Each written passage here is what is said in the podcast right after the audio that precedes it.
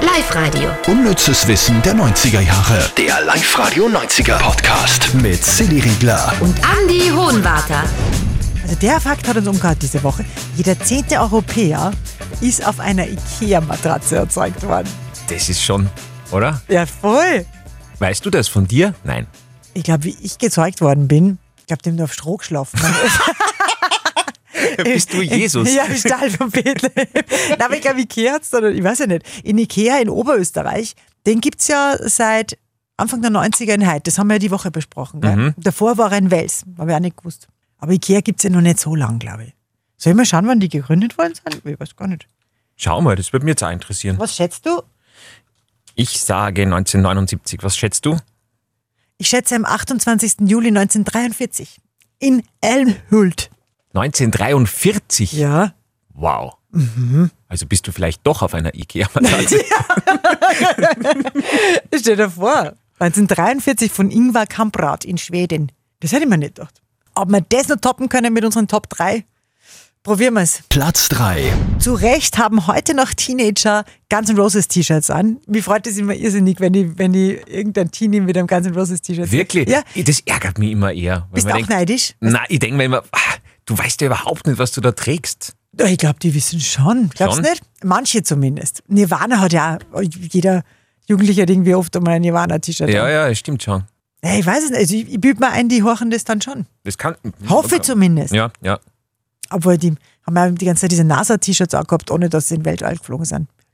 Also, aber egal, ja. Das ist ein philosophisches Thema. Wir bleiben mal bei ganzen Roses. Weltbekannt dieser legendäre Gitarrist. Slash, schwarze Locken, schwarzer Zylinder und fast gestorben wegen Rock'n'Roll-Lifestyle. Mhm. Der war genauso wild, wie man sich das vorstellt, als Gitarrist einer Rockband. Und er hat so duschen lassen in den 90ern, auch äh, mit harten Drogen, dass er mit 35 Jahren einen Herzschrittmacher bekommen hat. Und der Arzt hat da wirklich damals gemeint, er hat nur ganz knapp überlebt. Mit 35 gibt's gibt das. Wahnsinn. Wie alt ist der heute? 56. Okay. Und was das Ärgste ist, Axel Rose wird 60. Aha.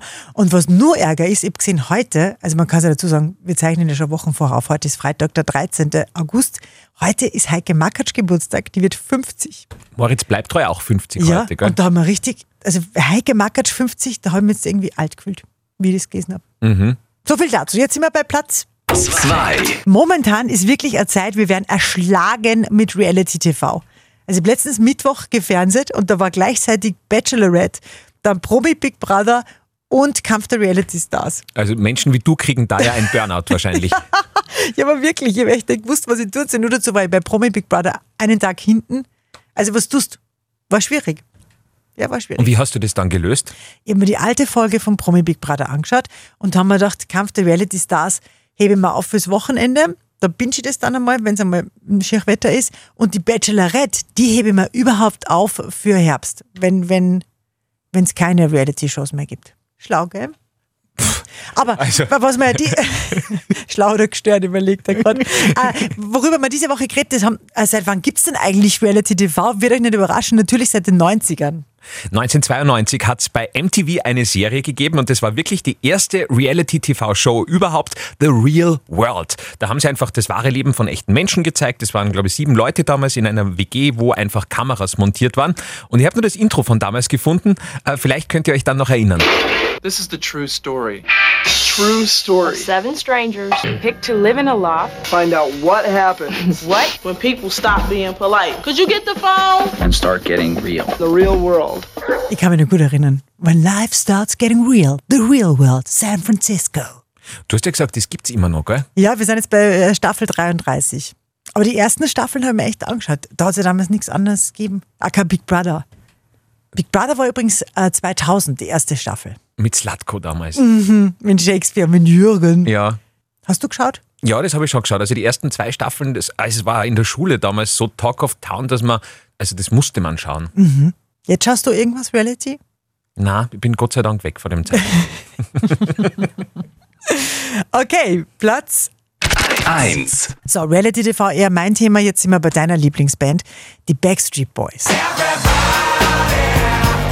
In den 90ern, was sie da gemacht haben, wissen wir alle. Aber jetzt geht es darum, was sie jetzt machen.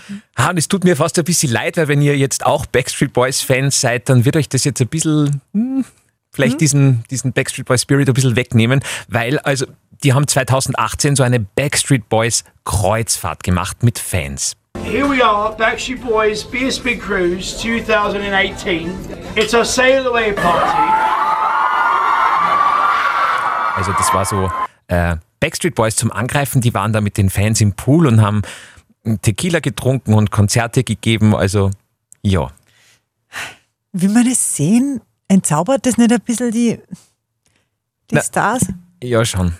Also man hat so das Gefühl, die haben echter Geld braucht und jetzt haben sie halt das gemacht. Also Ja, oder Midlife-Crisis bekämpfen und bis die Fame abstammen oder Mhm. so.